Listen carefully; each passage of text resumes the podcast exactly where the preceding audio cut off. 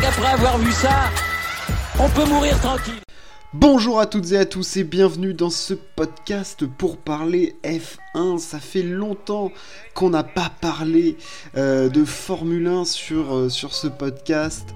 Euh, depuis la victoire de Max Verstappen, on a, enfin, au Grand Prix d'Abu Dhabi, on a évidemment fait un débrief de la saison, mais on n'avait pas du tout parlé de Formule 1 et on est obligé d'en reparler puisque ça y est, les monoplaces de 2022 ont été révélés par les écuries en grande partie, euh, quasiment toutes, hein, euh, je crois qu'il ne me manque qu'Alpine, mais euh, voilà, les grandes décisions des ingénieurs ont été dévoilées au grand jour pour ce règlement 2022 qui est une révolution, hein, si j'en parle c'est parce qu'il y a évidemment beaucoup d'enjeux au niveau des, euh, voilà, des directions prises par les équipes d'ingénieurs, euh, voilà, par les écuries, euh, au niveau évidemment de, voilà, du, règlement technique. on le sait, cette saison, beaucoup moins d'appendices aérodynamiques, on génère de l'appui aéro avec l'effet de sol sur le fond plat, on diminue tout ce qui est euh, bargeboard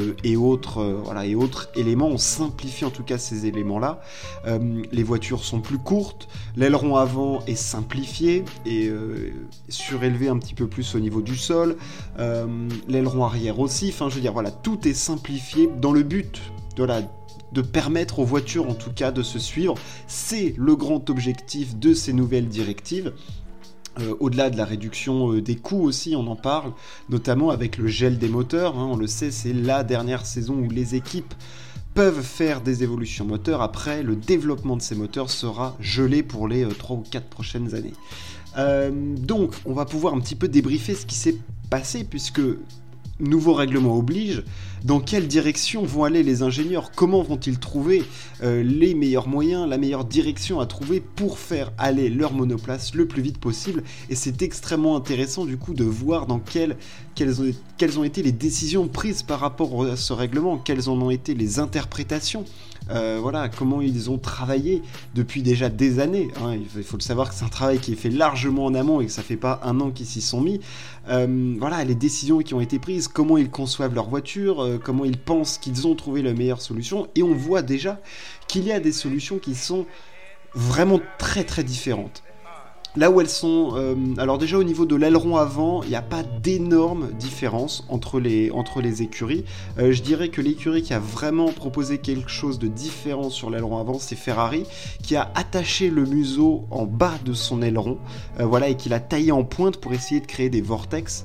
voilà, après ils ont fait un petit appendice, un petit trou au milieu de l'aileron, à voir comment ça se fait quel est l'apport de ce, de ce trou? Est-ce que c'est pour rafraîchir la cabine? Enfin, le l'endroit du pilote? Est-ce que c'est pour créer un vortex en dessous? Je ne sais pas du tout, on ne sait pas. Euh, à savoir que Ferrari a aussi euh, été la seule écurie à proposer un aileron avant en deux parties. Euh, voilà, enfin c'était une histoire de, de crash test. au niveau de l'aileron avant, on n'a pas vu vraiment de décision prise. Il y a des équipes qui ont plus ou moins fait de vaguelettes, mais en général on a quand même 4 flaps avec deux flaps fixes et deux flaps euh, réglables. Euh, on n'a pas vu de grandes différences, de grandes divergences là-dessus, que ce soit sur Évidemment, on s'attarde sur les grosses écuries, à savoir Mercedes ou Ferrari, euh, notamment parce que Red Bull a proposé une voiture qui n'est pas du tout leur voiture définitive. Mais clairement, pas vraiment de différence. Voilà, Ferrari semble avoir innové un petit peu. Après, on passe du coup à la partie où il n'y avait plus du, coup de bargeboard, mais où le fond plat remonte vraiment assez haut en dessous des entrées d'air. Euh, et là, c'est les premières différences. Au niveau déjà de la forme des entrées d'air, on a de grandes, grandes différences. Euh, parce que euh, la forme des entrées d'air, il y en a qui ont des entrées d'air carrées, il y en a qui ont des entrées d'air un petit peu plus de forme ovale comme la Ferrari. Mercedes, eux, ont opté pour des, pour des formes un petit peu plus différentes. Enfin, il y a vraiment, vraiment des disparités et c'est à voir. voilà. Alors c'est marrant parce qu'il y en a, on a l'impression qu'ils ont des entrées d'air énormes par rapport aux autres c'est voilà Mercedes a des entrées d'air qui ressemblent qui sont assez grosses en fait et qui ressemblent beaucoup plus à ce qu'ils avaient sur leur dernière monoplace. Euh, Ferrari les a fait plus allongés As les a fait carrés euh, enfin il y a vraiment des directions qui sont prises c'est à dire que c'est pas comme euh, à la fin de ce règlement 2021 où tout le monde avait grosso modo les mêmes monoplaces visuellement extérieurement quoi tout se ressemblait. Là vraiment il y a des directions qui sont prises et déjà sur les entrées d'air il y a des trucs différents.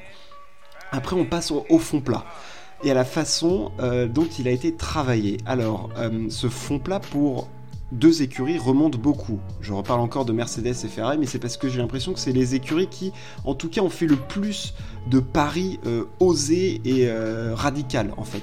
Voilà, ils sont allés dans une direction, ils y sont allés au bout, et chez Mercedes, c'est extrêmement marqué. Enfin, je veux dire, les détails aéro du fond plat de la Mercedes sont impressionnants de travail.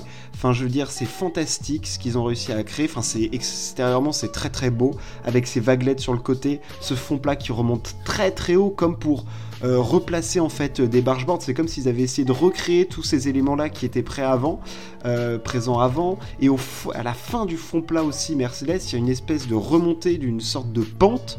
Euh, pour essayer de tasser la voiture au milieu.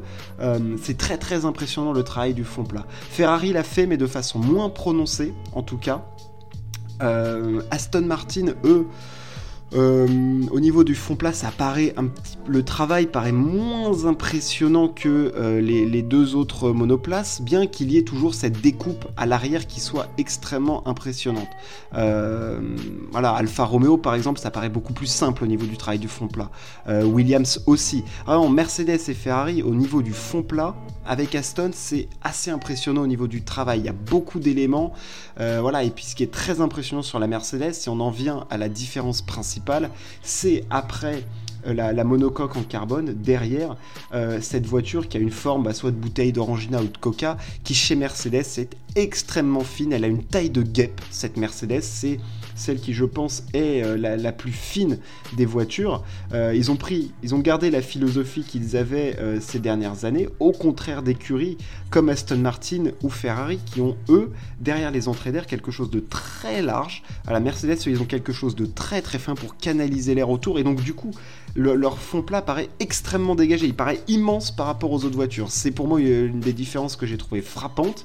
C'est voilà, on a des écuries qui derrière les entrées d'air ont quelque chose de très très fin, euh, notamment As aussi, c'est assez fin, ça revient très très vite derrière, ça amincit. Euh, voilà, Mercedes le fait aussi, mais Aston Martin et Ferrari, eux, le pari il est complètement différent. C'est très large derrière.